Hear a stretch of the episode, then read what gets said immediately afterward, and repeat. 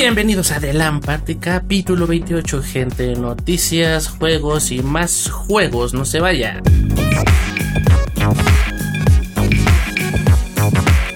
Chonky, un placer. Otra vez, otra semanita. Eh, la última vez lo hicimos en vivo, otra vez es pregrabado. Eh, ¿Cómo has estado? Todo bien, Bati, todo bien, afortunadamente ahí va todo. Este, pues ya sabes, como todos, como cada semana, súper emocionado para platicar acerca de, las noticias de la semana y todo eso que nos gusta acerca de videojuegos. ¿Tú qué tal? Bien, bien, ahí con chamba, con cosas que hacer, pero pues afortunadamente todo bien dentro de lo que cabe.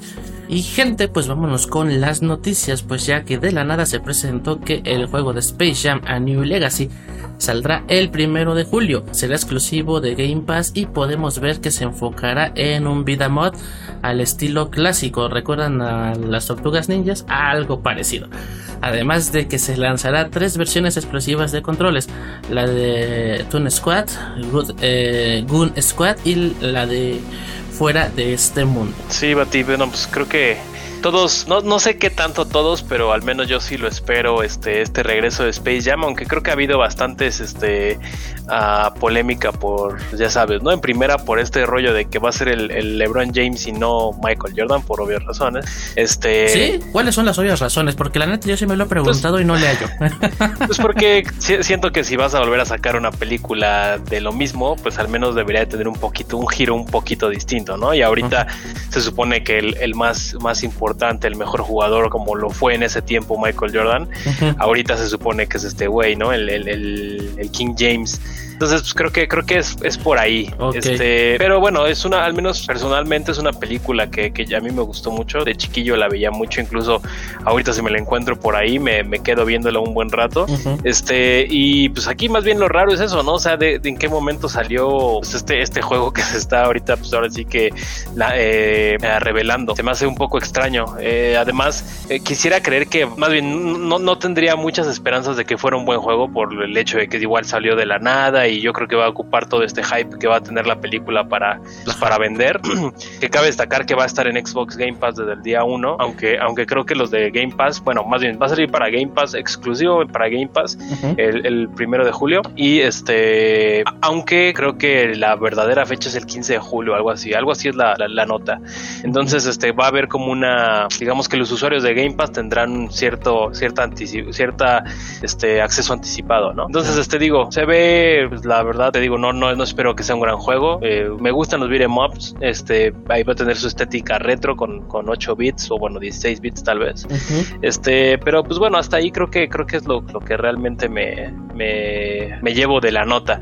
Lo que sí es que están padres los controles. Eh, cabe destacar que, que, son ahí tres controles, uno del Toon Squad que eh, fueron muy fueron muy específicos, ¿no? Con un naranja zanahoria, un, un, color naranja zanahoria. Claro. Se ven muy bonitos. Este, igual va a estar el del Goon Squad que son los malos, y uno acá que tiene pues como eh, grecas ahí un poquito tecnológicas, ¿no? Porque se supone que, bueno, Lebron ya no se mete como tal al, mundo de las, de las caricaturas como lo hace Michael Jordan, sino Lebron se mete por unos ordenadores, unos servidores o no sé qué. Entonces tiene como hay una estética, digamos, este... De CGI, ¿no? Ah, de, CGI, exactamente, y el, control tiene pues, una estética ahí como si fuera muy, muy electrónica, ¿no? Muy, muy futurista, si así lo quieren ver. Entonces, pues sí, digo, en lo personal me gustan los, los, los eh, controles. Esos controles leí que sí van a estar en venta al público, pero seguramente va a estar muy cabrón este conseguirlos, ¿no? Pues, quién sabe, la verdad. En mi experiencia con ediciones especiales y Xbox, este, el tema no ha sido el stock, sino ha sido este el costo. Pero mm, digo, yo no soy fan del básquetbol, pero sí, este, a mí me mamaba mucho en ese entonces lo que era Michael Jordan y y lo que hizo con la película, que incluso yo hubiera esperado este, que fuera secuela. Eh, de hecho, cuando yo estaba chiquito y la vi en los cines, yo decía, ay, que la secuela ya no sea este, este, mm, este básquetbol, que sea americano, ¿no? Y que ahora los Looney Tunes se, se hagan equipo con los Monsters y se enfrenten a güeyes todavía más pinches rudos y de ahí lo del americano, ¿no? Oye, es buena idea, ¿eh? Me, me, me gusta.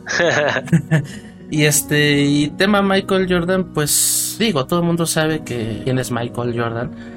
Y nada más para quien no, no esté como tan enterado de por qué es tan relevante hoy en día, Michael Jordan fue de los primeros deportistas en explotar su imagen y convertirla en marca y llevarla a nivel negocio. Cuando Michael Jordan le daba al deporte, todavía no tenían esos sueldos millonarios que hoy en día ostentan. Entonces fue un parteaguas, además de que el güey era un talentazo en la cancha, era un crack en todo el estilo de la palabra, pues hizo millones ya este, haciendo business, como businessman, convirtiendo su imagen en una marca. El tema de LeBron, pues me imagino que va por exactamente lo mismo. No sé cómo ande su carrera hoy en día, pero pues supongo que ha de estar muy hype para que él sea el protagonista.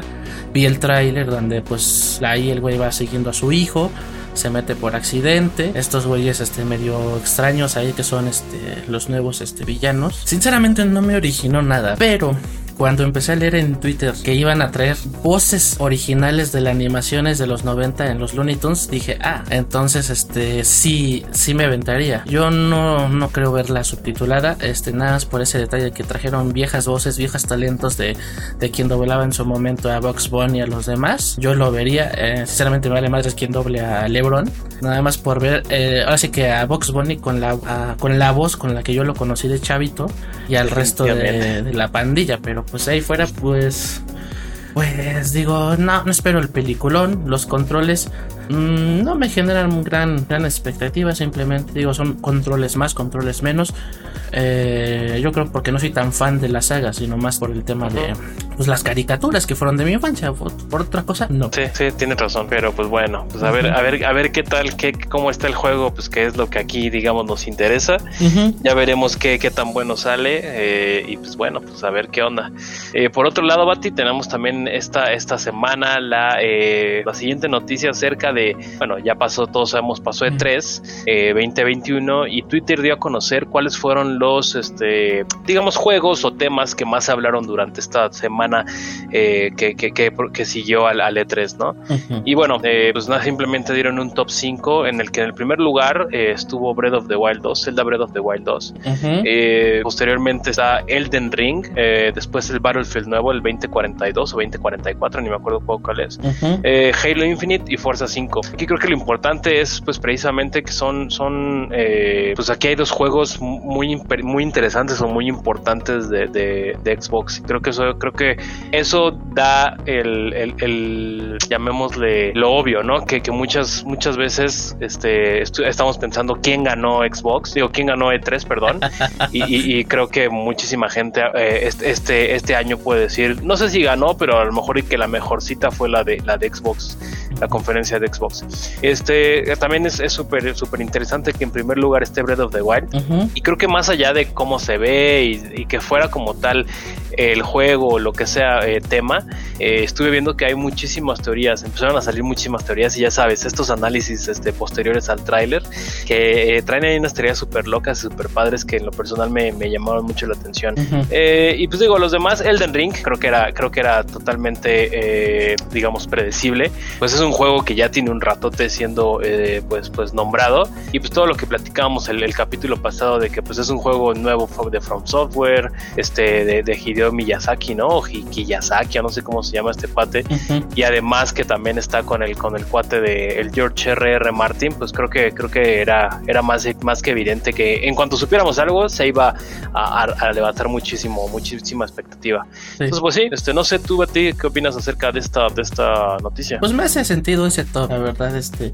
el, único detalle con lo de Elden Ring es que este me acuerdo que el George R.R. R. Martin se aventó un, un tuitazo así de el desarrollo del juego va muy lento, lo que yo tenía que aportar al juego lo acabé hace no sé cuánto, o sea que básicamente que la gente no lo esté no lo esté hostigando con el desarrollo del juego porque pues él, no tiene nada que ver con él. exacto, él ya hizo lo que tenía que aportar y pues el resto pues está en otras manos. Eh, Breath of the Wild, pues para mí es hasta obvio, porque este. Claro. Eh, nada más con ver, con ver, el recibimiento de la primera entrega, eh, de ver que luego, luego la gente estuvo, bueno, ¿y qué pedo? ¿Qué sigue? Y luego luego Nintendo dijeron aguanten ahí estamos en camino pues este a lo mejor no esperaban que mostraran un tráiler como, como tal pero pues sí levantó levantó muchas cejas, la verdad no, no me sorprende. Battlefield. Ah, digo, nada más quisiera aquí añadir algo sobre lo de eh, Elden Ring, Bati, que en lo personal digo, yo vi que ahí ya empezaste Sekiro, eh, probablemente ahorita nos cuentes un poquito más eh, acerca de eso, pero algo, algo que yo, y creo que lo he expresado muchas veces, algo que yo nunca he hecho clic con los juegos de Software es la falta de narrativa. creo que creo que no, al menos en lo personal no me atrapan por eso, aunque sí hay todo un lore detrás, pero creo que no está como tal dentro, más bien no está como tal eh, en, el desarrollo del juego, ¿no? En lo que va en, la historia, sino más bien tú tienes que buscar y meterte internet y bla, bla.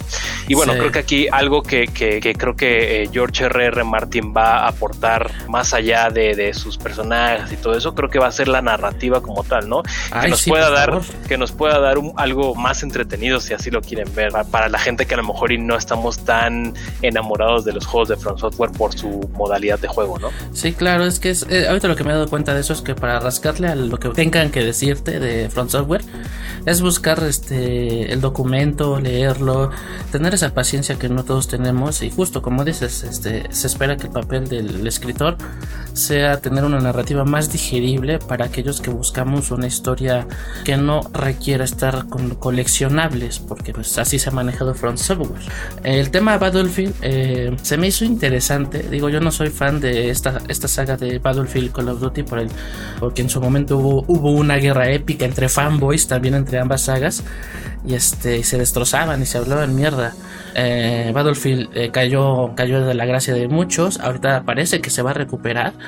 Lo que se me hizo súper cool, pero así súper cool, fue lo que dijiste de que emularon la, la, jugada de un de un ex este bueno lo llamo ex porque ese juego ya ya tiene muchos años de, de un jugador que era Battlefield pero yo no lo conocía. Entonces pues dije voy a analizar veo la jugada que este güey grabó que se ve obviamente pues ya con resolución antaño y, y veo cómo lo cómo lo adaptaron al tráiler. Dije verga o sea o sea yo decía ay hay un poco de exageración en el tráiler pero pues es normal pero ya cuando veo la jugada de este vato dije, ¿qué pedo? Sí, y, fue algo que yo digo entre mi círculo cercano, este, cuando, cuando me dijeron, no, ya viste lo de Battlefield, dije, mira, me, me llamó la atención, pero la parte en la que este güey se sale del, del, del, jet y dispara, dije, güey, esa parte se me hizo jaladísima y me perdió por completo. Y después ya otro, otro cuate me dijo, güey, es que esa madre, ya después, unos días después me dijo, güey, esa madre, este, es, era una, una, una jugada de un güey que se hizo muy viral entre la comunidad de Call of Duty de Battlefield, no sé qué, dije, ay, güey, así ya tomaba sentido, ¿no? Y es donde dices, no, es, es fan service del bueno, ¿no? O sea, está muy bien hecho, la verdad. Poner atención a una jugada tan épica. Y no sé si viste la video reacción de ese güey. El güey sí, se, que se puso hasta llorar. Se cayó de la silla, dijo, no mames, soy yo, ¿no? Y, eso es lo que me llamó la atención, que ese guiño ya les pusimos atención eh, y todo lo que mostraron antes de, de, pues de lo del E3, pues dije, pues sí, tiene sentido. La comunidad Battlefield tiene mucho que no recibe algo bien, algo decente, porque creo que habían tenido algunas entregas, pero enfocadas en el, en el single player y no había pegado tanto el multiplayer como este, la gente hubiera deseado. Entonces tenía que estar ahí. Halo Infinite, em, yo siento que ahí es el, patito feo. Está por obligación porque la cagaron hace un año, hace dos años y tenían que mostrar algo ya. Y lo que se me hizo interesante fue eso, que cuando la cagaron mostraron gameplay de la campaña se veía horrible. Y ahora mostraron gameplay del multijugador que se veía mucho mejor. No, no calidad 8K, 4K, hiperrealista, pero sí tenía un cambio y al parecer recobró las esperanzas de alguno. Y Forza, pues yo creo mantuvo la expectativa que se le conoce a la franquicia, que es tener eh, gráficos hiperrealistas, fotorrealistas, este, con una atención al detalle a todos los, este, ¿cómo se llama? Los coches, al panorama. El tema de México, pues, eh, pues yo les quiero creer que según sus análisis, sus registros, este, el fandom de México es muy grande, por eso lo hacen así. Yo no soy quien para desmentirlo porque no formo de paya.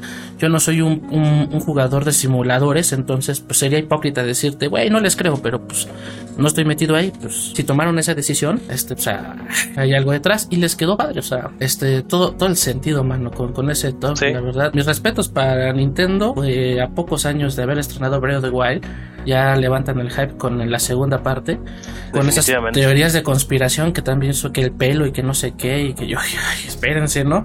Este, pero bueno. Pues Están interesantes, ¿eh? Están muy padres. Así es el fandom. Entonces, este, pues, chido, chido por Nintendo. Microsoft, este, y Xbox, aunque es mi plataforma favorita, eh, yo sigo pendiente porque sin, sin. Yo no digo que su conferencia fue la mejor, yo diría que es la menos peor. Pero eso lo vamos a discutir en el tema de la semana. Exactamente. Pero este. Hasta ahí.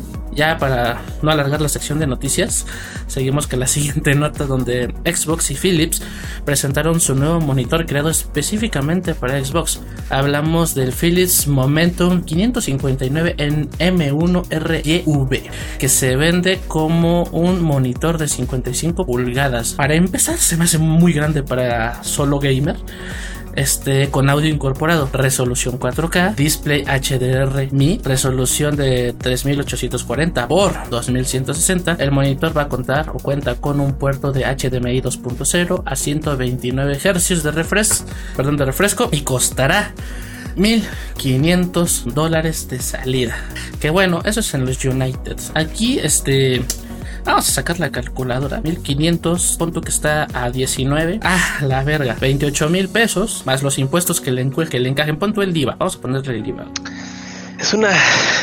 33 mil varos. Es, eh, mira, creo que creo que es una gran, digamos, cosa, una buena noticia que, que sea como tal un, un, un partnership, ¿no? Un conjunto entre Philips y Xbox para hacer un monitor especializado para Xbox y bueno, obviamente creo que el, el costo está por las altas este, eh, especificaciones técnicas que tiene. Sin embargo, 55 pulgadas para un, o sea, ¿dónde, en, qué, en qué, en qué lugar va a caber eso, no? O sea, yo me lo imagino como monitor en una, exactamente exactamente, O sea, más bien eso no es, eso ya no cae como monitor. Según yo, 55 pulgadas ya es pues una, una, una TV, ¿no? Una TV que vas a tener en, tu sala empotrada o algo. No, no veo un monitor de 55 pulgadas en mi escritorio donde apenas si cabe mi, laptop, ¿no? O sea, está, está cabrón. Sí, de hecho, este, yo como experiencia cuando empecé esto de los streams, al no tener monitores, eh, yo tengo una pantalla de 42 pulgadas y tenía que ponerla en el escritorio. Entonces al sentarme yo sentía que estaba ante una chingadeta porque pues no estoy como a, o sea, no estoy a más de 2 metros. Hasta, hasta es incómodo que esté tan grande porque pues, güey, te pierdes de ciertas cosas. Eh, yo siento que quieren atacar dos, este, dos eh, objetivos distintos. Uno, aprovechar un Xbox. Y dos, esa, eso, esa esencia que quiere tener Xbox de juntar a la gente, juntar a la familia pero los que nos dedicamos al gaming en cuanto a tema casual y los que nos dedicamos al stream y a los que juegan más hardcore, la gente te dice que por muy grande que sea un monitor, 30 pulgadas, y estás exagerando, ya está enorme.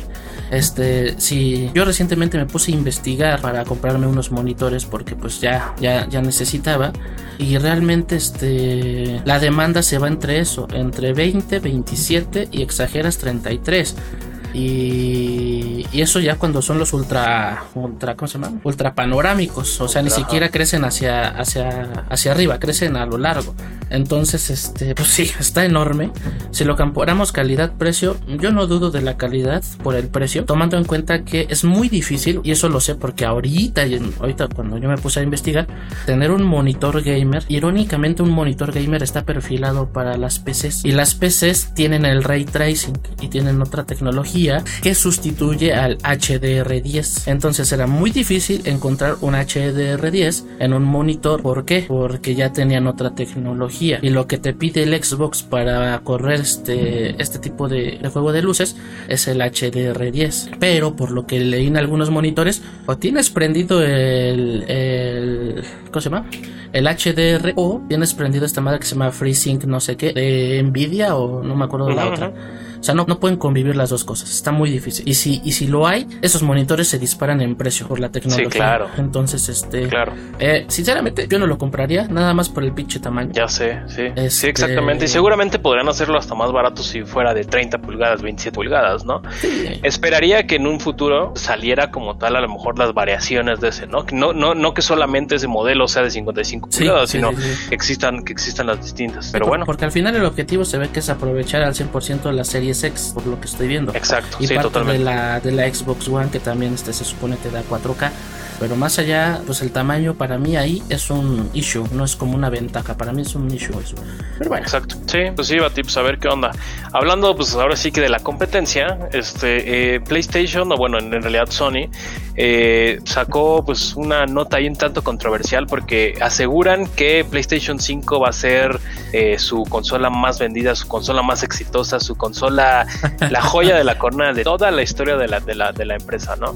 Este, esto eh, eh, pues lo dijo Sony, ya que bueno, por el momento dicen que eh, los mejores números para PlayStation en toda su historia se esperarán con esta nueva consola. Y bueno, el CEO de la compañía prevé vender 22.6 millones de consolas por año una vez haya stock, porque recordemos también eso, que ahorita estamos muy limitados en stock exacto. y literal las, las consolas salen a cuentagotas. O sea, hoy hay, hoy hay ciertas, eh, hay, hay unas cuantas, se acaban en chinga porque Ujú. todo el mundo quiere. Este, dentro de dos semanas sale otra vez otro stock y así se las han traído, ¿no? Entonces asegura este, este cuate, creo que es este Jim Ryan, ¿no? Eh, ajá, Ah, Jim Ryan. Así es, el, el CEO de la compañía, eh, bueno, prevé vender los 22.6 millones una vez haya stock. Sí, la verdad, yo compartí esa nota también en mi página y lo primero que me comentó alguien fue, ja, no se le hace como que son muchos.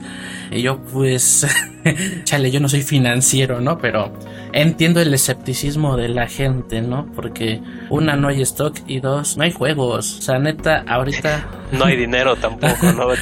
Aparte, aparte, pues las consolas no cuestan 3 pesos. Y te voy a contar una anécdota así muy sencillo. Yo, este, los juegos de Nintendo Switch que ya acabé, voy a esta tienda que se llama Sex a cambiarlos. Y este, y ahí veo que tienen este PlayStation 5 ya de reventa de alguien que seguramente no se lo pudo quedar, ya no lo quiso. Eh, ¿Te acuerdas cuánto costó de lanzamiento? ¿12, 13 mil pesos? Mm, 13.900, ¿no? Tres- Casi 14. Los están revendiendo en 17 bar. No, no, no. Y es por sea, eso, ¿no? Porque no hay. Exacto. Entonces, entonces te digo, no mamen, o sea, espérense. Eh, yo, yo, por muy gandalla, lo cobraba como nuevo, pero pues, no, estos güeyes se volaron la barda. Pero bueno, el chiste no es criticar al negocio, sino el hecho de que, pues, hay gente que se está deshaciendo de las consolas, ya sea por dificultades económicas o porque no le dio sentido tener una PlayStation, una PlayStation 5 aquí.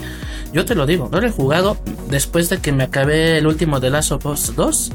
Eh, lo jugué con Fall Guys. eh, ya, hasta ahí.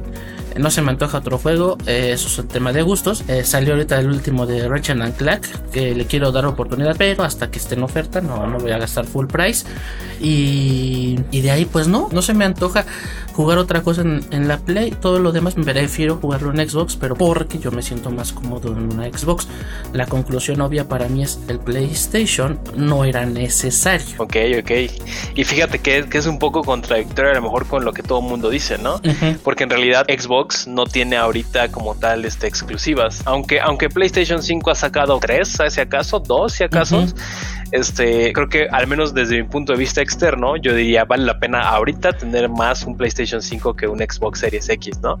Pero bueno, aquí también entra todo esto que hemos platicado acerca de Xbox Game Pass y, y el por qué este Xbox, digamos que podría decir que ahorita lo que ofrece X Game Pass, ¿no? Que con una suscripción relativamente barata tienes acceso a un buen de juegos Sí, y, los, y los que se vayan sumando. Sí, porque pues, yo soy del estilo de jugar y mandar a la verga el juego, no, no, no le guardo cariño. Salvo de Last of Us 2, que ahí sí, me encariñé, tengo mis imágenes, tengo mi soundtrack.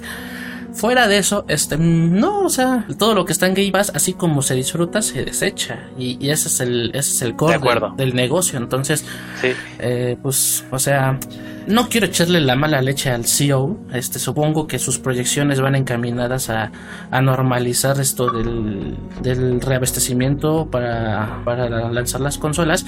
Que obviamente, este, pues va empezando, va empezando. Yo creo que cuando vengan estos lanzamientos fuertes, esos que llamamos vende consolas, ahí, se, ahí va a tener un pico de ventas. Yo siento principalmente que PlayStation 5 no ha presentado ese pico de ventas porque esta generación le faltó un vende consolas. Xbox, sinceramente, lo repito, soy más de Xbox, pero no creo que en el futuro haya un repunte de, de consolas, salvo ahorita en Navidades por este Halo. Pero de ahí en fuera yo no vislumbro algo así como de uff, vas a vender una consola con un juego. Todo es con Game Pass, Game Pass, Game Pass, Game Pass, Game Pass. Y pues este sí le creo al, güey de Sony. Lo veo difícil por el panorama actual, pero yo creo que sí lo andan logrando. Nada más que justo ahí, ahí puso como una frase de este truculenta. Nada más que la cosa se normalice. O sea, no les está diciendo ya el próximo año, ¿eh? Porque al rato, eh, niño rata. No, espera. El güey dice, a ver, nada más se normalice este pedo ahora sí, ahí viene la vendimia y ahora sí todo el mundo va a querer una PlayStation 5.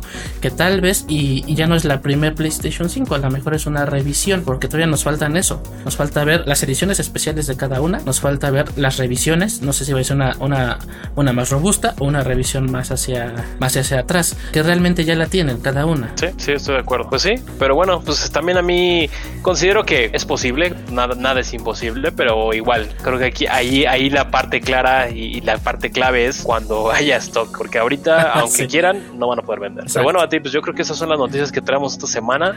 Llévanos a la siguiente sección. Gente, no se vaya que venimos con qué estamos jugando.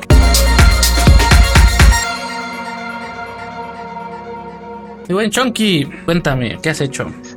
Uy, Bati, sigo clavadísimo con este Mario 3D World, Super Mario 3D World. Este, pasas los niveles, los principales, digamos, la línea principal, y después se te desbloquean, creo que son tres o cuatro más, en los cuales están un poquito más, más difíciles. Al final, y eso me di cuenta eh, justo en la semana, bueno, hace, hace unos días, hace un par de días, este, el último nivel como tal, el último, último, último, que es el nivel corona, se desbloquea solo si tienes todos los banderines dorados, o sea, si, si, si obtuviste la banderita este, hasta arriba, si tienes todos, este, todas las estrellas en el, en el, en todos los niveles, pues, o sea, las tres estrellas por nivel, y si tienes todos los sellos en cada nivel. Entonces me puse a hacer eso, eh, todo ese, todo ese recorrido. Este, afortunadamente ya tenía todas las estrellas y todos los dos sellos, porque yo no pasaba de nivel si no las tenía todas. Pero sí me faltaban algunos banderines. Entonces, bueno, ya ahí me puse, me puse a farmear casi casi, este, a, hacer talacha para, para poder tenerlos. Se me desbloqueó este nivel, este Corona, que es el, es el último, y está perrísimo el hijo de la chingada. Perrísimo ahorita estoy atorado en uno, bueno, en realidad tiene un nivel de Toad, que ese no se me hizo nada, nada difícil. Tiene un nivel que se llama la prueba final de los campeones o algo así. Digo, nada más como para que se den una idea de lo cabrón que puede estar. Y eh, el último también es, no, bueno, si, si no saben, en, estos niveles, en cada mundo hay una tiendita eh, que, se le, que le llaman la casa misteriosa, algo así, en los que vas como, es como una carrera casi, casi, este, en la que eh, te dan 10 segundos para conseguir la estrella en microniveles, en niveles muy pequeños en los que tienes que matar o, hacer algo para tener esa estrella. Sin embargo, son consecutivos y eh, eh, creo que en la mayoría son 10 estrellas. Entonces tienes que ver las 10 estrellas, pero si mueves, si mueres en la séptima, te regresan otra vez hasta la primera. Y así lo tienes que ir haciendo. El punto es que en esta parte este, del, nivel, este, que es la, más bien en este mundo, no son 10, sino son tal vez unas, que serán? Como unas 70, 50. O sea, son un chingo y están dificilitos los niveles. Entonces, si vas en el 38 y mueres en ese, tienes que volver a empezar desde el principio.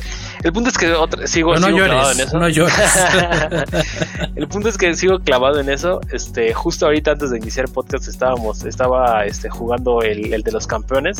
Está cabrón porque necesitas ahí ciertas habilidades, pero ya encontré que con Peach se hace muy fácil porque Peach ya ves que vuela un poquito más, ¿no? Como que se sostiene en cae, cae en cámara lenta. Exactamente. Entonces ya se me, se me, digamos, se me hizo un poquito más, más sencillo las partes que se me estaban dificultando mucho, pero bueno, eh, yo creo que pronto, al menos hoy, yo creo que ya termino por fin esa prueba. Este, por otro lado, también estuve dándole ya como tal al Bowser Fury. No quería darle hasta que terminara el 3D World y, y, pues ya como tú me has dicho, no tiene nada, nada que ver. O sea, está muy extraño porque es como si de plano hubieran hecho otro juego y nada más lo hubieran metido ahí como añadido, ¿no? Sí, es, Yo pensé que de verdad era, era como alguna continuación, como este un extra ahí, pero relacionado a 3D World y no tiene nada que ver. Este, está bueno, como dijiste, creo que está muy corto. Este, justo ayer lo jugué de 10 a 12 de la noche, tal vez. Este, ayer lo empecé como a las 10, a las 12 terminé de jugar. Y, literal, yo creo que voy como la mitad. Eh, para quien no lo sepa, pues nada más son conseguir soles. Aquí son soles, son cinco soles por islita, son varias islas alrededor de todo el mundo a las que te puedes ir moviendo. Es como, como si fuera un mundo abierto, ¿no? Pero no como tal. Entonces me gustó, tiene ahí las pruebas bastante entretenidas. Eh, después peleas con Bowser que se vuelve grandotote y tú también te vuelves grandotote y está bueno, está, está bastante agradable, me está, me está gustando. Este, y pues ya también yo creo que estoy, eh, yo creo que eso también lo termino ya esta semana porque como vi, está bastante rápido. Este, y por último, también regresé a Final Fantasy VII. Eh, de hecho, Final Fantasy VII fue el primer juego eh, del que estamos jugando en el de nuestro primer capítulo. Entonces, hace un año aproximadamente, este, fue cuando me lo regalaron, me lo regalaron y también lo empecé a jugar. Le, le he estado dando durante todo el año sesiones cortitas porque el juego es bastante largo y sinceramente entiendo por qué en su tiempo fue una bomba. Obviamente ahorita pues, con el remake y las nuevas este, eh, tecnologías, nuevos gráficos, nuevo engine, todo eso, la verdad es que se ve excelso, se ve muy muy padre. Este, pero llega un momento en el que ya, o sea, yo estoy ahorita en un momento en el que digo, güey, ya, por favor, que se acabe. O sea, se me ha hecho, se me ha hecho un poco tedioso, eh, exactamente, por, por la parte de que siento que, que avanzo, pero todavía falta mucho, ¿no? Ya vi ahorita y estoy ya cerca del final, pero ese, creo que ese ha sido el único problema que le he encontrado. Pero en general, pues está padre, está, es, es, un muy buen juego. También espero ya para la próxima semana poder decirles que lo terminé por completo. No, pues está, está bien. Yo lo intenté con el Final Fantasy Remake. Sinceramente no me atrapó. Es como la tercera vez que intento un Final Fantasy y no me atrap no me terminan de atrapar. Mm, es, es, complicado. Eh, Sí, te digo, es, es complicado y al final creo que es un juego muy japonés, ¿no? Debes de ahí encontrarle cierto gusto, pues está tanto a los personajes como a la historia y cómo se desarrolla todo. Entonces, eh, sí, yo sí les puedo decir eso. O sea, la verdad es que a mí sí se me ha hecho un poquito tedioso. Ya siento que he pasado pues, literal un año y ya siento que no lo he estado jugando exactamente ¿no? y no lo acabo. Pero, pues digo, eh, seguramente quien jugó el 7 eh, original, eh, seguramente la de tener un cariño perfecto y un gran, gran cariño al ver cómo las cosas en 7 bits, en, perdón, en 8 bits, se volvieron ahorita a, a estas gráficas, ¿no? Y toda la historia, pues es prácticamente igual. Pero, pues sí, y Warzone no, no he tenido oportunidad de darle esta nueva temporada. También ya espero poder darle. yo ni siquiera sabía, pero ya salió. Yo pensé que todavía le faltaba, pero ya salió. este, pero bueno, nada más, Bati, ¿tú, tú qué, en qué has andado? Ah, pues ahorita sigo practicando con Ronhart, Ronhart, Ronhart de Overwatch. Eh, pues eh, creo que la llevo. La verdad es que no salgo de categoría bronce, la más ñera de las ñeras. Pero bueno, este me produce placer porque sigo rompiendo este mi récord de eliminaciones. Ya te había dicho, yo tenía como unas 8 y con Reinhardt, este, Ruathort, se me olvida el pinche nombre con este pinche gordo, eh, pues ya ando rozando las 18, 20, 20. Entonces, este, me siento más cómodo. Hay que darle, hay que darle. Ya está ahorita este, abierta la, el cross platform, ¿no? Exacto. Yo lo tengo en play y me gustó mucho y le di un buen rato pues en el competitivo. Pero bueno, lo dejé por varias cosas. Además de que pues ya cuesta, cuesta el, PlayStation Plus, se me acabó mi membresía y pues ya no. Pero voy a procurar bajarlo para compu para, para darle ahí. Porque sí, sí es, un, es, es muy entretenido jugar Overwatch. Sí, de hecho, este e, e, era lo que iba a llegar que, ahora más motivado por el tema de que ya tenemos este por fin el crossplay que este pues nada más el único inconveniente entre comillas es que tienes que vincular tu cuenta con Battle.net y si no la tienes pues la creas en chinga tampoco es como que te pida gran cosa. Yo ya la tenía porque hubo una temporada que solo jugaba en PC por obvias razones no tenía consolas entonces pues vinculé y chido Sinceramente, ayer unos amigos me escribieron, oye, güey, vamos a jugar. Pero yo sabía que uno era de Xbox y el otro era de Switch. Y querían estrenar la parte de multiplataforma, nada más que estaba en chamba y pues no me les pude unir. Entonces, pues voy a seguir dándole al Overwatch, seguir practicando con el, con el gordito. Yo creo que soy más este de tipo tanque, ¿no? No le doy ni al DPS ni al healers, esos no, no se me da. Eh, como yo lo adelantaste, pues empecé Sekiro. Sekiro me pasó un poquito como me pasó con Dead Space. Que Dead Space lo empecé por accidente en stream y lo tuve que terminar. Y Sekiro, este, yo lo compré porque estaba a mitad de precio. De 1200, 1300 a 650. Y dije, ah, pues multipremiado, la riata. Pero me doy cuenta que lo desarrolló Front Software hasta que corro el juego. Y dije, voy a valer verga.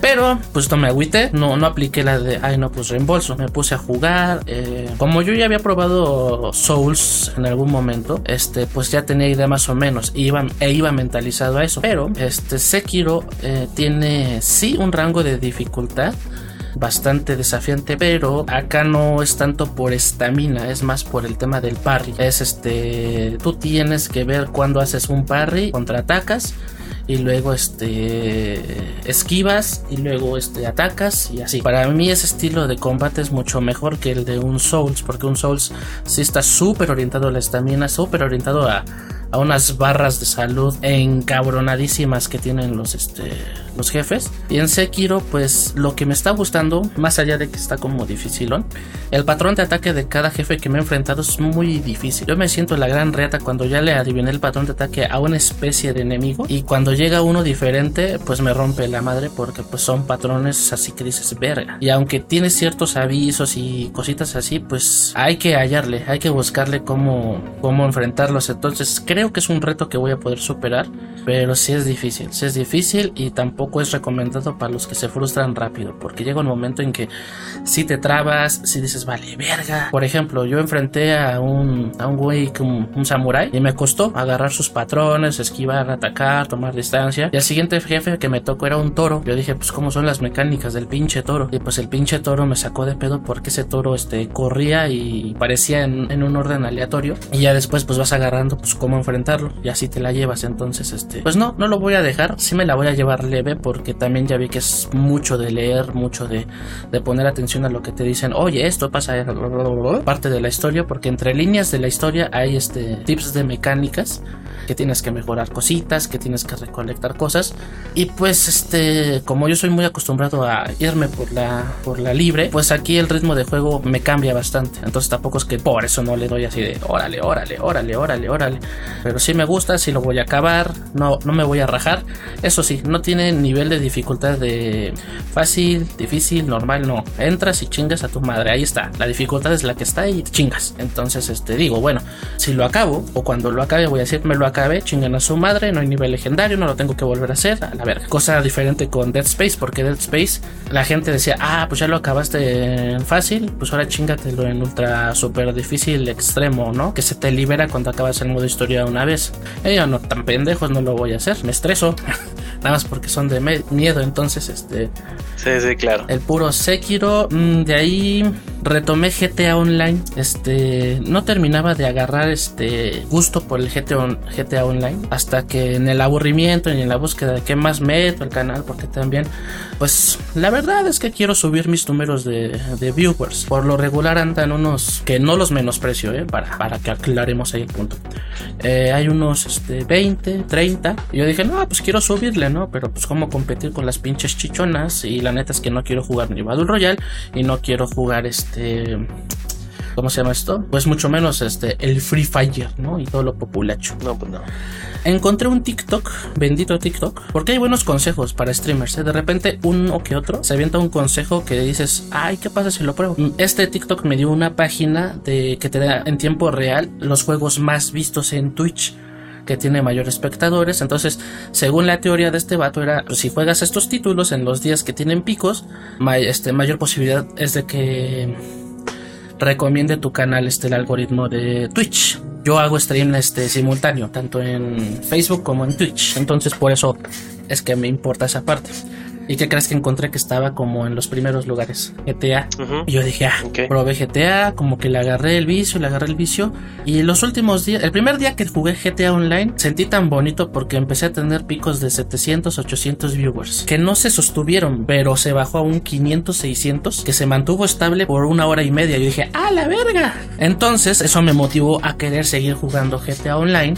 Que pues este, le he estado agarrando el pedo y pues este ya estoy este comprometido con, con algunas personas de la página porque ya está eso me dicen oye y si jugamos y si hacemos esto y yo, pues, pues sí, ¿no? Porque la neta, lo malo de jugar GTA Online con gente que no conoces, que no le hablas, es que no se ponen de acuerdo o está el cagapartidas y como son golpes y así, pues necesitan como coordinar. Entonces, este, quedé en hacer un grupo para la página de Facebook, para todo aquel que quiera jugar, se meta y ahí coordinemos partidas, punto no masivas, pero quien quiera jugar conmigo cuando esté en stream, pues que se una conmigo y pues también entre ellos que se organicen, ¿no? Porque pues algo que yo he padecido y a lo mejor lo he mencionado bastantes veces aquí es que yo ya no tengo tengo con quién jugar por X o Y razón. Realmente ya no tengo como compañeros. Por eso nace el grupo y por eso es que retomé el GTA Online. Y ya, es todo lo que he jugado. No, pues son buenas noticias, Bati. Pues sí, ahí sí, sigue dando, sigue dando al, al stream.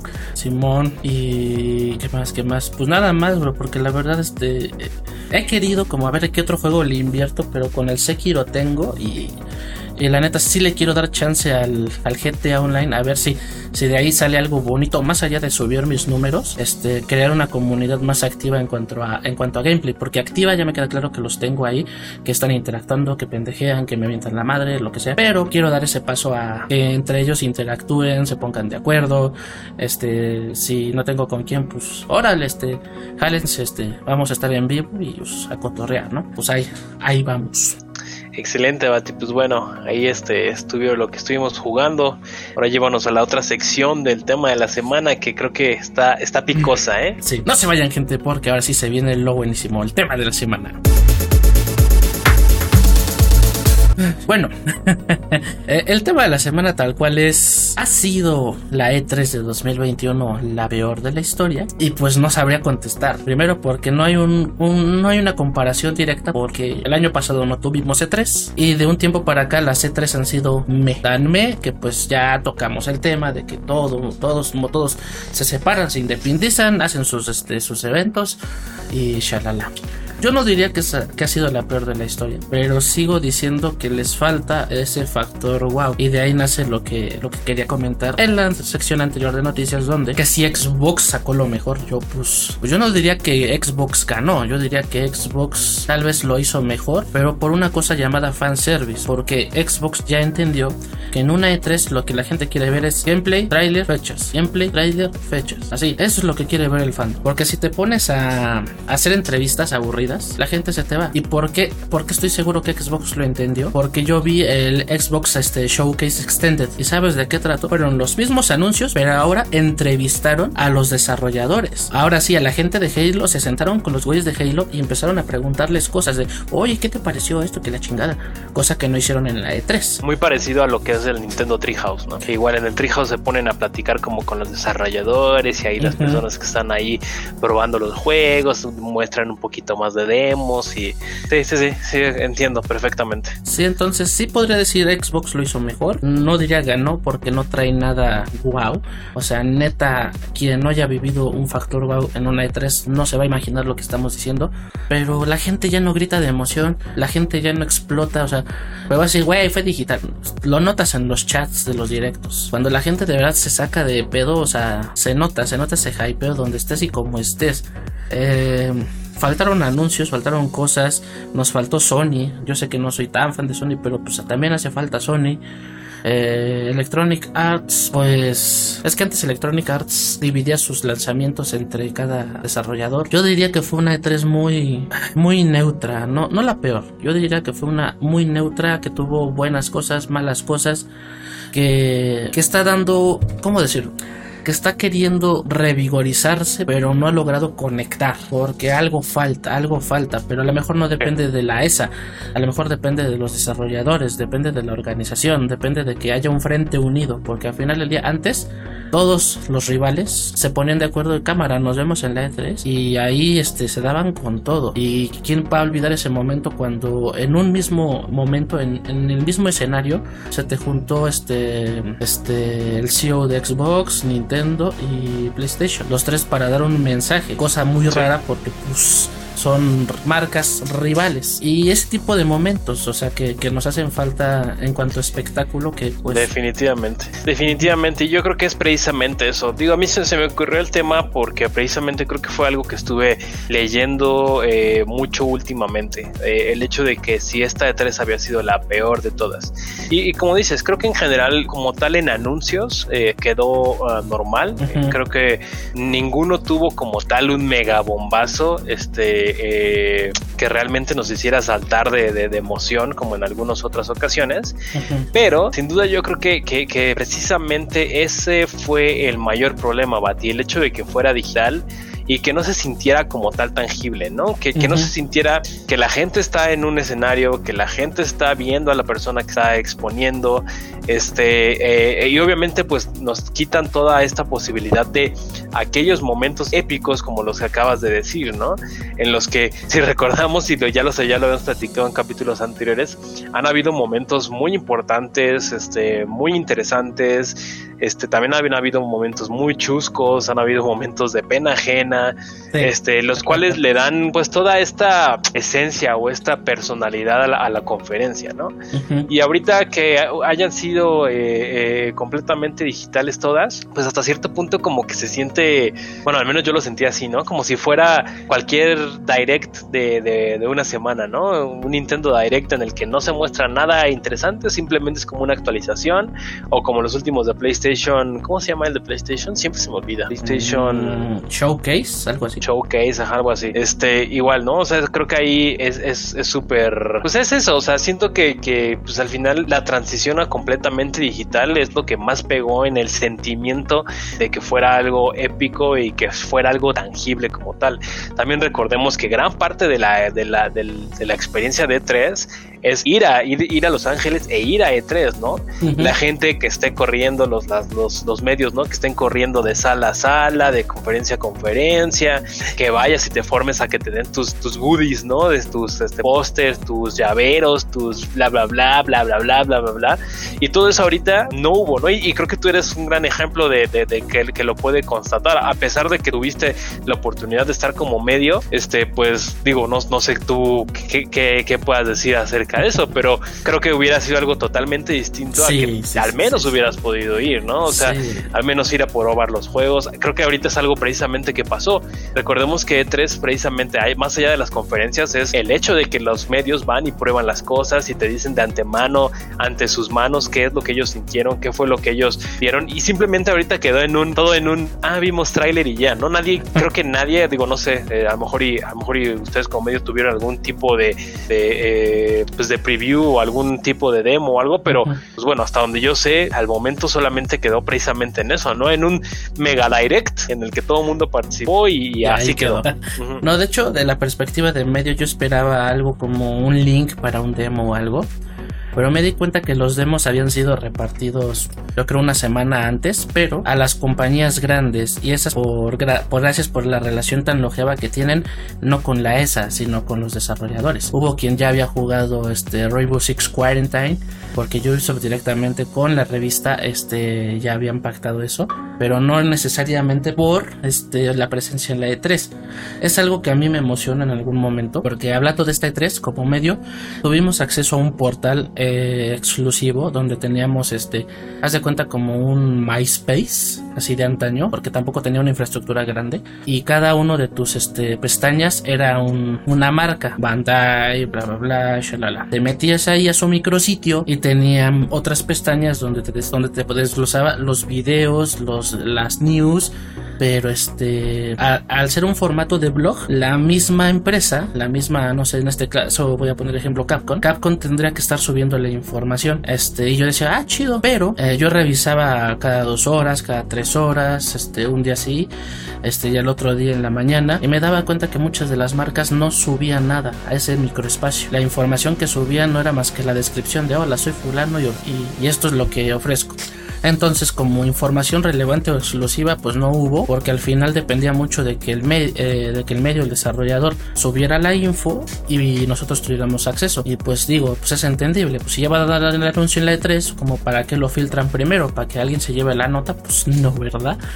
Pero entonces ahí dije, bueno, es la experiencia, es el currículum al final del día. Eh, no tuve oportunidad de tener este demos porque pues yo no tengo un departamento de relaciones públicas donde yo pueda tocar las puertas de alguien y decir, oye, este, fíjate, esto, esto yo voy empezando. Pero este, yo lo hice con la esperanza de que si la próxima E3 es física, al yo ya tener un registro, eh, se me permita ir físicamente y ahora sí, dentro de la conferencia, ya tocar las demos, porque yo recuerdo mucho que las demos eh, no se mandaban por link. Por mucho que tuviéramos todavía el tema digital, correos y eso, Las demos era, ahí está tu, tu consola, con, el, con la demo preinstalada, con un pinche candadote y te pones a jugar ahí. No te lo llevas a tu casa, no haces... No. Eso es lo que a mí me hubiera gustado, pero bueno, yo sé que mucho no tiene que ver por la ESA, sino más, más bien por el tema pandémico. Pero al menos como medio, llamamos local por ahora, este, no, no sentí como que hubiera una distinción en cuanto al privilegio de información medios y, y fan. Yo vi exactamente lo mismo que cualquier fan, salvo este micrositio, y este micrositio estaba súper, este, pues súper vacío, o sea, neta me metí a ver cada marca y, y apenas si subían información, y si era información eran como tres líneas, tres oraciones describiendo una cosa, y pues era como de chale, ¿no? O sea, en una conferencia de prensa como tal, hay preguntas, respuestas y sacas y desmenuzas, pero no había como esa interactividad, medios, desarrolladores, marcas, para poder, este, pues como sentirse así, entonces, este, pues dije, bueno, yo lo entiendo por esa parte, los grandes, pues sí, ya tenían sus conectes, pues era fácil para ellos, y qué chido, su trabajo les ha costado, pero de ahí en fuera, no, no, no, no la sentí tan especial, ni como medio.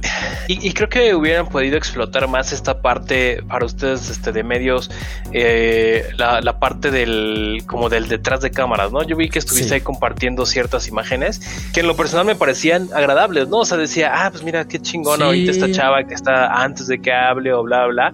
Pero pues digo, que no, no sé cuántas compartiste, pero creo que a lo mucho y tres, tres imágenes, ¿no? Fueron Entonces... tres imágenes, eso fue el primer día. Algo, algo que yo agradezco es que la ESA en su base de datos, como tú estás registrado, eh, mandaba, este, decía, ya, ya, cerraba el día con las conferencias a la hora, hora y media.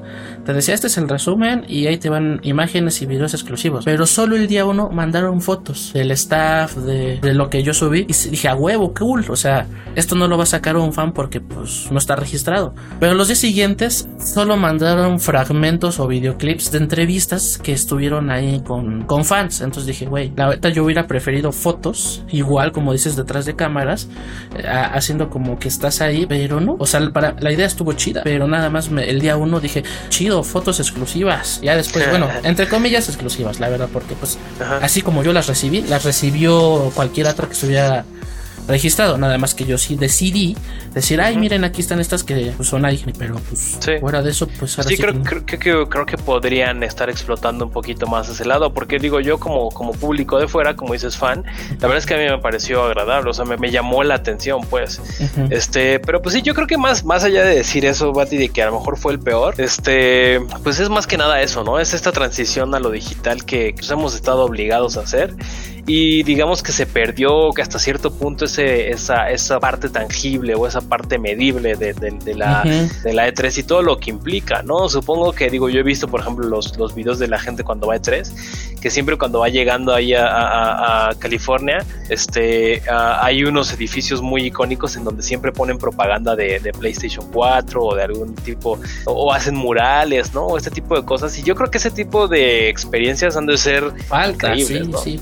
Y pues ahorita simplemente quedarnos a un link, a un video de YouTube, a un este, pues creo que creo que pierde un poquito como el punch de, de, de impresión, de impresionar.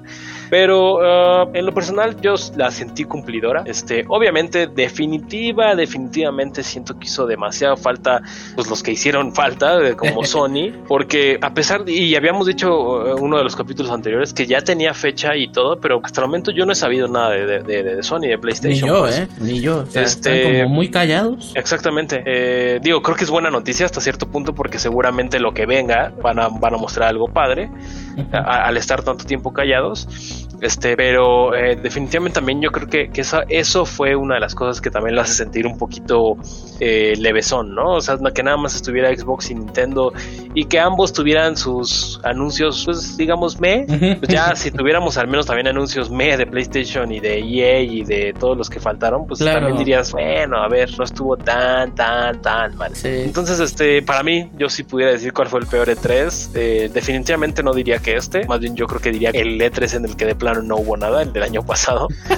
este, pero, pero sí, o sea, más allá de decir que fue el peor, yo creo que simplemente creo que fue distinto. Sí, fue distinto y, y sobre todo nosotros que todavía tenemos expectativas, este, pues no caemos en la toxicidad de, ah, culero, pero seguimos esperando como sorpréndeme, ¿sabes? O sea, eh, o sea, ya ni siquiera que sea algo de Xbox, que a mí me gusta Xbox, algo algo que remueva, o sea, que digas, hijos de la chingada, ¿no? O sea, qué buen pedo. Eso, eso a mí me pasó cuando dijeron, ah, vamos a traer Fable de regreso. No dijeron nada de Fable. Y yo, ¿qué pedo? ¿Qué? ¿Ya acabó? Y lo único que dijeron, ah, vamos a tener un Extended con lo que no mencionamos. Dije, ah, bueno, iban a decir de Fable. ¿Sabes qué dijeron, güey? Ah, este, seguimos desarrollándolo. No mames. es como de, güey, eh Digo, se entiende, pero como fan uno no puede evitar reaccionar así.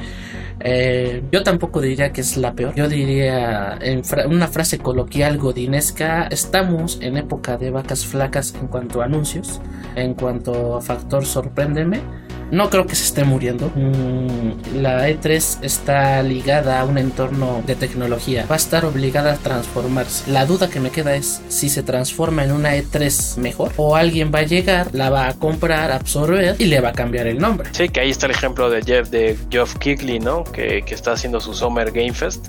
Eh, que también creo que fue, digo, se supone que no es como tal una conferencia, no el Summer Game Fest, sino es todo lo que abarca verano. Exacto. podemos esperar anuncios muy importantes en todo lo que abarca verano. Pero siento que pierde un poquito también de, esta parte mm, especulativa, ¿no? O sea, porque de plano no sabemos cuándo. O sea, sabemos que está ahorita Summer Game Fest y que verano termina hasta agosto, tal vez, julio, agosto. Pero, ok, pero ¿cuándo, no? O sea, ¿qué, me vas? Dime al menos que tal día va a haber un anuncio especial. No, no que, pues no hay nada. O sea, simplemente fue el kickoff, eh, lo que le llamaban el kickoff, que estuvo también bastante agradable, bastante. Hubo varias cosas, sí, también. Ajá, pues estuvo bastante aceptable pero, pues digo, ¿cuándo, ¿cuándo puedo esperar al del siguiente anuncio, no? esa, es, esa es la pregunta. Exacto, y sí es chistoso porque este güey ya van dos veces que pega su conferencia o su evento antes de la E3. Yo no sé si tengo un convenio con la ESA o es estratégicamente porque quiere quiere montar la ola del hypeo justo cuando va a empezar. Pero bueno, eh, yo no le deseo... E-, ese güey es, es, alguien poderoso, eh. digo, no, no, en el, no en el mal sentido, sino que tiene yo creo que bastantes contactos. Digo, por quien no lo sepa, también este güey, el Jeff Kigley, es el que inventó los Video Game Music, perdón, los Video Game Awards, los VGAs, los que son como los Oscar, ¿no? Este, él también es el dueño como tal del, del, del evento y pues entonces tiene, tiene unos grandes contactos y se está tratando como de hacer ahora él su, su, su e3 hasta cierto punto. Está haciendo ruido, el güey está haciendo ruido. Exactamente. Y realmente, si comparo anuncios del Summer Game Fest con E3, yo diría ahí se va. Nada más porque la exclusividad fue. Ahora sí que nada más porque la Xbox tenía exclusividad con, con este, con esa. Pero fuera de eso, este, o sea, se aventaron anuncios, eh, fechas, este, trailers, o sea, la misma dinámica que, puede sonar como elogio e insulto, depende de quién lo tome. Para el 3, pues perdón, yo creo que es un insulto porque pues tu calidad no era esa. Y para el güey de Summer Game Fest, pues está chido porque está haciendo ruido y ya está levantando. No quiero ver que le dé la vuelta. O por qué, por qué no se hace de un renombre como en su momento es Tokyo Game Show, que todo el mundo que pues eso es más del nicho de Japón, pero nunca se traslapaba con E3. Tenían como su, o tienen su diferencia de... Por octubre, ¿no? Creo. Exacto, su diferencia de tiempo justo para no pisarse. El problema acá es que el, de Amazon, el, bueno, ahorita lo patrocinó Amazon, este, el Summer Game Fest, este, pues anda queriendo pisar territorio esa. Sí, definitivamente. Business, son business. Exactamente, exactamente. Pero bueno, pues ahora sí que pues esperemos los próximos años sean venideros, este, tengamos más noticias que definitivamente yo creo que esa es, esa es la gran parte que tiene E3, ¿no, Bati? Que tiene una gran tradición y que todos los que somos gamers de antaño e incluso yo creo que los gamers nuevos, definitivamente sabemos que E3 y ahorita junio es casi casi Navidad para nosotros y esperamos con todas las ansias esta, este, esta, esta conferencia, este evento. Y yo no, yo en lo personal no me veo esperando otro evento en los siguientes años. O sea, yo por tradición casi casi estaría diciendo, güey, así pasen 50 años, este, dentro de 50 años voy a decir, güey, quiero mi E3 de este año. Sí, ¿por qué tan elegante, Homero? Es la E3. es la E3. sí, te entiendo. Definitivo. O sea, tradición yo también seguiría la E3 hasta que la maten, que no quiero y ni creo que pase. Así que pues ánimo, ánimo esa, ánimo. Chinguenle. Pero bueno, gente, yo creo hasta acá con lo del tema de la semana. Chonky nos va a deleitar con Muy Gamer. No se vaya. Chonky, suéltala. No, no, no, Bati. Yo sé que tenemos mucho tiempo sin tener este eh, Tom Nook recomienda, pero viene Tom Nook recomienda. por fin hay. Se me por fin hay. Y dame un segundo porque voy a ir rápido. Dame dos segundos. Listo. Había olvidado. Ajá. Bueno, gente, corrigiendo. Véngase la cortinilla de Tom Nook recomienda. Vale. Pues sí, te decía, Bati, tenemos mucho tiempo sin Tom Nook, yo lo sé, yo lo sé, pero vale la pena eh, ahorita la mi última adquisición que está aquí saliendo. ¡Sas, papá! Es un control este del, del de, esta empresa muy exactamente muy famosilla eh, llamada 8BitDo. Para quienes no lo sepan, pues es una empresa que ha hecho muy buen renombre porque precisamente se han encargado en desarrollar muchísimos mandos eh, para tener tú como varias opciones, ¿no? Hay, hay mandos desde lo más básico este, hasta, hasta mandos ya un poquito más, llamémoslo, especializados. Creo que incluso ellos venden eh, sticks de estos de, pelea, si, si no mal recuerdo. Pero bueno, este, tuve la oportunidad de, de comprarlo hace poquito. Este, estuve viendo y precisamente yo ya me quería comprar un mando, el Control Pro de Switch. Sin embargo, se me hace demasiado caro. O sea, creo que está como en 2800 si no es que más, ¿no? Sí. lo más barato que lo he visto, 2200, pero el como el normal, ¿sabes? El gris. Ya edición especial, no mames. Sí, y precisamente yo decía, bueno, pues quiero algo porque a pesar de que creo que los Joy-Con son aceptables, este, a veces sí se sienten distintos, ¿no? O sea, se sienten como un poquito más abajo de la categoría de lo que estamos normalmente acostumbrados con controles como los de PlayStation o los de Xbox. Claro. Eh, a esto súmale todos los problemas que han tenido de Joy-Con Drift y eso. Este, creo que creo que son son de cuidarse, ¿no? Entonces, bueno, me tuve la oportunidad, estuve investigando y me di cuenta que esta versión del 8-bit Do que se llama está bien difícil. SN30 Pro más. Ay, no enfoca esta madre, creo, pero. Enfoca. Bueno, se llama SN30 Pro más. Este, eh, pues, eso, es un control inalámbrico que precisamente está hecho eh, para, para eh, sustituirlo en Nintendo Switch. Sin embargo, como es Bluetooth, se puede utilizar para todas las plataformas: Switch, Windows, Android, Mac, Steam, para todo. Este, entonces, pues me, me, decidí probarlo y al final del día ya tengo alrededor de unas, yo creo que tres semanas jugándolo, digo, utilizándolo y me, me, ha gustado bastante. La verdad es que es una gran opción. si no mal recuerdo, me costó por ahí de 1200 pesos, va a estar en unos 60, 70 dólares si no mal recuerdo. Este, comparado a la, a la, a la, opción de, Pro, del Pro Controller de Nintendo oficial, pues creo que sí es un precio bastante, bastante, eh, que vale mucho la pena, ¿no? Eh, otra de las cosas creo que está muy interesante y las de las cosas que le han llamado mucho aquí la atención es precisamente que tiene la cruceta normal al, al que como la conocemos, ¿no? Si recuerdan, en, un control normal de, de Joy-Con tenemos que son nada más como tres puntitos, ¿no? Como si fueran estos. Sí. Y mucha gente se queja eh, de esos para algunos, para cierto tipo de juegos. Este, el punto es que lo está utilizando. Eh, la verdad es que ha funcionado muy, muy bien. Eh, me, ha, me, ha, me, ha, gustado muchísimo. De hecho, hice ahí un unboxing en, en, mi canal hace, hace no mucho. Este, y en lo personal, pues bueno, lo recomiendo por completo. Creo que vale la pena. Hay unas, hay varias versiones que también es lo que me gustó. Esta es la versión que se parece a la del NES, al primer este Nintendo. También hay una versión, creo que de Game Boy, que bueno, es un poquito distinto. Y una versión de, de Super NES, que estos pues, son más como morados, ¿no? Como azules, morados los botones. Entonces, este tiene, tiene sensor de movimiento, funciona con todo el sensor de movimiento, tiene rumble. No, obviamente no es el rumble que tienen los Joy-Con, porque si recuerdan, tienen esta tecnología llamada el HD rumble. Este es un rumble normal, es un, este, una vibración normal. Pero eh, digo, sinceramente, se siente, se siente muy bien. Este, y hoy me di muy cuenta mucho de eso, Bati, que estaba jugando precisamente Mario y este nivel que les cuento que está dificilísimo. Este, desde, desde con, con los Joy-Cons, bueno, en, en, el modo portátil. Y hace rato me fui a la, y no podía y lo sentía como medio raro y bueno, morí un chingo de veces. Y me puse, me, me, fui a la tele, puse este, la, la, consola en el dock, conecté el este y totalmente distinto. ¿eh? La verdad es que se sintió, ahí sentí un verdadero cambio entre lo que es jugar con los Joy-Cons y ya jugar un poquito con este control que es, digamos, más, más cómodo, tiene más como resolución y es, es muchísimo, es, es otra experiencia totalmente. Entonces, pues bueno, amigos, nada más es interés era ese. Por fin tenemos algo que recomendar en, el podcast. Eh, y pues adelante. Eh, creo que sí es posible encontrarlo aquí en, México. Este me lo trajo un amigo de Estados Unidos. Este, pero, pero definitivamente dudo que no, que no lo pudieran encontrar en Amazon México sin ningún no, se lo encuentran. Y si no, este, creo, este, este, creo que la página oficial de ellos sí hace envíos, me parece. porque justo yo, yo compré algo, el adaptador. El adaptador, ajá. El, adaptador Bluetooth también es de la misma marca. Ya hablamos de él este, en un programa. Y justo revisando todas las cosas que tienen, este, que ya están haciendo envíos internacionales y según yo sí ya llega a México.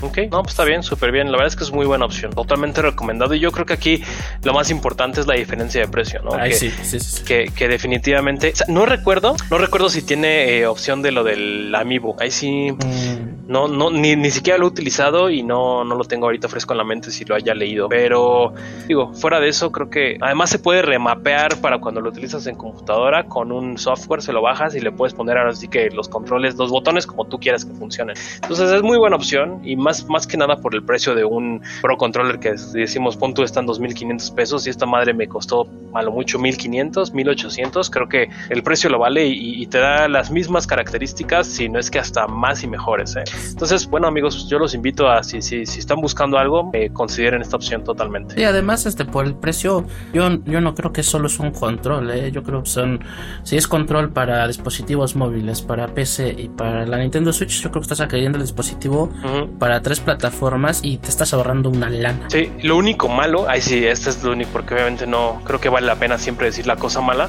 es que no se puede prender el control. Desde el control no se puede prender el switch. Esa es la única parte gacha. Tienes que ir a prender el, switch tú con la mano y ya después conectarlo. Eh, cosa que, pues digo, para quienes no lo sepan, sí puedes prender tu switch con los Joy-Cons o con el Pro Controller, aunque no esté apagado, aunque, aunque esté apagado, ¿no? Es lo único malo que le he encontrado, pero de ahí en fuera, excelente. Ah, pues excelente recomendación, mi buen Chunky. Si detectas otros detalles, pues estaría bueno que nos comentaras. Pero ahora sí, hasta ahí la sección de Top Knock recomienda ahora sí, ahora sí de verdad, vámonos con Muy Gamer. Véngase, Chonky, dale.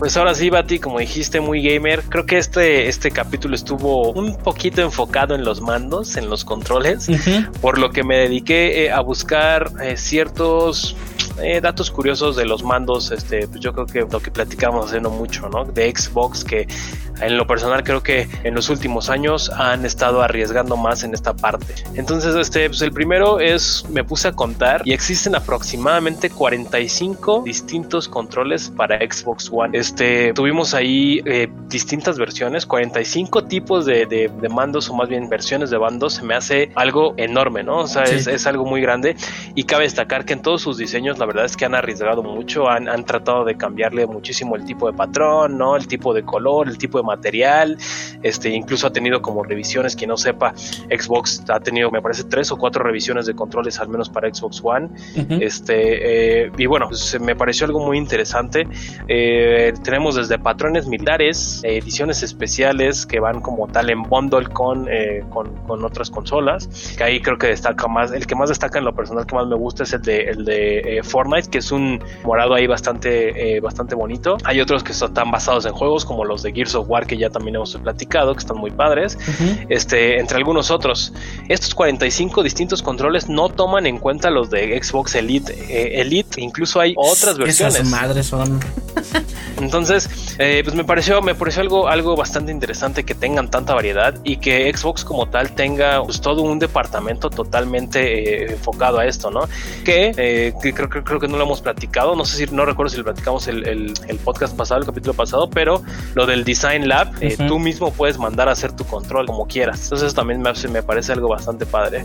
Este, el otro eh, dato que traigo es que, bueno, Xbox ha tenido ediciones muy especiales que no han salido como tal a la venta, pero eh, que, como tal sí han sido muy icónicos. yo creo que el más famoso, el que a lo mejor y muchos de nosotros ubicamos, es el de la calaverita de azúcar.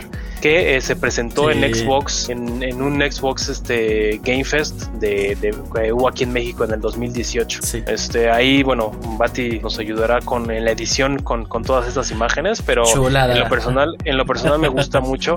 Me parece, si no mal recuerdo, Bati, no sé si tú recuerdes, pero creo que dieron uno de esos, lo dieron a algún fan de que, que fue al evento o algo así. Sí, regalaron uno para, no me acuerdo, alguien que estaba como invitado y hicieron una dinámica en redes sociales para ver quién se llevaba el el control edición especial que yo espero que esa persona no lo haya usado y lo haya preservado porque se lo dijeron ahí en, el evento. Es este es este y el tuyo. No hay otro en el mundo güey. Justo justo. Sí y, está muy padre la verdad es que está muy bonito. Este el siguiente dato es algo eh, pues como un gesto muy que me pareció muy bonito de Xbox en el que eh, un, fan que se hacía llamar Xbox Addict adicto a Xbox este eh, era era una persona que pues, era muy recurrente, eh, apoyaba muchísimo a la marca y era, pues digamos, famoso entre, entre Xbox y, la, y, la, y la, gente cercana, ¿no? a, los que, a los que nos gusta Xbox. Este cuate murió, eh, desafortunadamente, hace, hace no mucho, y eh, el equipo de Xbox le hizo como tal un control con los colores de su canal, con uno de sus logos. básicamente le, le hicieron un, un control a su medida y a su, en su memoria. Me pareció eso también bastante padre. Entonces también ese es uno de los uno de los que pues nada más hay uno en todo el mundo. Este, uh, el último dato también es sobre el control eh, de, Xbox, como ya lo habíamos dicho. Y bueno, existe un control que no tiene ni marca, no tiene nada. O sea, si tú lo ves, eh, si no conociéramos cómo es la, forma del control de Xbox, no podrías decir de qué es. Y esto, eh, digamos que son, son los controles que se enviaron a, los desarrolladores muchísimo antes de que se, diera a conocer como tal el, el control de Xbox o bueno, como tal que hubiera un Xbox One, ¿no?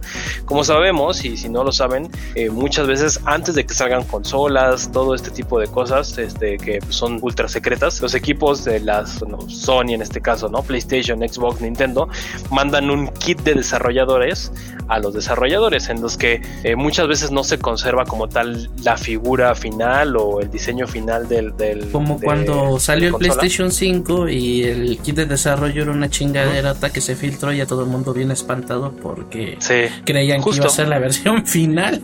Justo, pues bueno, este, este control que se envió está en blanco y negro con ciertos patrones que se utilizan normalmente en la automotriz que eh, se le llama como un camuflaje, un camuflaje, en el que eh, distorsionan la forma del, del, control en caso de que alguien quisiera eh, pues filtrarlo, ¿no? Entonces distorsiona las formas, entonces ayuda para que si alguien filtrara esa imagen o algo por el estilo, pues no te dieras tanta idea de cuáles son las formas, la ergonomía que tiene, eh, digamos que son como para, para eh, darle un poquito de, secreto a, la como tal. Y no tienen ni siquiera un logo de Xbox, nada. Está, está interesante también, está ahí un poco, poco, poco chistoso. Y eh, también existe un control que es especial y solamente se lo dieron al equipo de desarrollo que como tal desarrolló el, el fue el nombre, el control, el diseño el del primer control para Xbox One. Y me pareció muy interesante porque solamente se lo dieron a, estas, a estos ingenieros, a este equipo. a este equipo de diseñadores. Este, y de hecho dice enfrente, dice una, una este, leyenda, I made this eh, launch team o algo así, déjame, déjame ver. I made this launch team 2013, lo que se traduce al español como yo hice esto, eh, equipo de lanzamiento 2013. Entonces, bueno, esos son como, esos obviamente yo creo que también deben de estar bajo vitrina, ¿no, Bati? Sí, esos ojalá, no ni de broma. Ojalá, güey, es que yo sé que no es comparable, pero si yo fuera un, uno de esos vatos que trabajó en un team así y me dan un reconocimiento así, yo lo pondría como un, diploma, como un logro claro. más. O sea, esa madre es es, para preservarse. Sí, totalmente. Pero bueno, Mati, pues yo creo que eso nada más fueron ahorita los que los, los, datos me parecieron muy interesantes y hablamos mucho de controles, entonces, y, considero que Xbox lo ha hecho muy bien en las últimas, los últimos años, eh, sacando miles y miles de ediciones que ya como los dije, que se los dije, son más de 45 controles, este, sin contar incluso controles como los Elite, ¿no? Ajá, y, y también este, esos controles que en las altas esferas de poder y dinero pues se han filtrado que han existido controles chapados ah, en oro, que pues obviamente eso pues no se puede contabilizar porque, güey, pues esa gente pues no sabe para dónde aventar su dinero. Y, justo no sabía si meter esos datos, ¿no? Porque al final del día como que siempre quedan medio, medio truculentos ahí, ¿no? Justo estaba viendo también que hace poquito eh, lanzaron como un dos controles, de hecho, nada más eran de, Mandalorian. Uno tenía al, ah, Mandalorian o este cuate y el otro tenía el Baby Yoda. Están muy bonitos también, pero intenté investigar y no sé cómo, o sea, simplemente dijeron se van a dar en una dinámica, pero no, no, no encontré cómo, o sea, no, no sé si tenías que participar de alguna forma, ya ni siquiera sé si alguien se los llevó como tal, ¿no? Entonces, como dices, también hay una infinidad de, controles que también han, han, sido hechos por Xbox, este, digamos, oficialmente, pero no han salido a la venta y son limitados, ¿no? O, cosas muy locas. O fueron hechos así nada más, nada más a la medida, que como dices lo del Mandalorian así súper específico, que la dinámica pues era para un círculo en específico, tan específico que pues en el medio no se sabe dónde quedó porque pues era, no sé, de una secta, por decir una tontería, ¿no? sí, sí, totalmente de acuerdo. Pero bueno, gente, ahí están, ahí tienen los datos, ahí tienen las notas. Ya saben, siempre los invitamos a comentarnos, ya saben, gracias por estar escuchando en Spotify. Para quienes ven el video en YouTube, muchas gracias. Chonky, cierra con tus redes sociales. Claro que sí, Bati, pues estamos en Twitter y en Twitch como ChunkyGamer29. Recuerden que ahí en Twitter procuro poner las noticias relevantes de la semana y lo que ya he bautizado como la Chunky reseña, que básicamente es este, mis, mis impresiones finales de los juegos que voy terminando. Este, y YouTube, estoy como de Chunky Gamer. Este, ahí también es, ha sido donde he subido mis unboxings ahorita este, y algunas de las otras partidas este, chistosas o momentos graciosos que, llegamos a que llego a tener durante mis juegos, ¿no? ¿Tú a ti cómo estás en, redes? Gente, pues ya saben, en TikTok, Instagram, eh, Twitch y Facebook estamos como BitCape. Yo soy el tío Dragón. Muchas gracias por habernos acompañado. Nos escuchamos y nos vemos la próxima semana en otro programa más. Cuídense mucho. Hasta la próxima.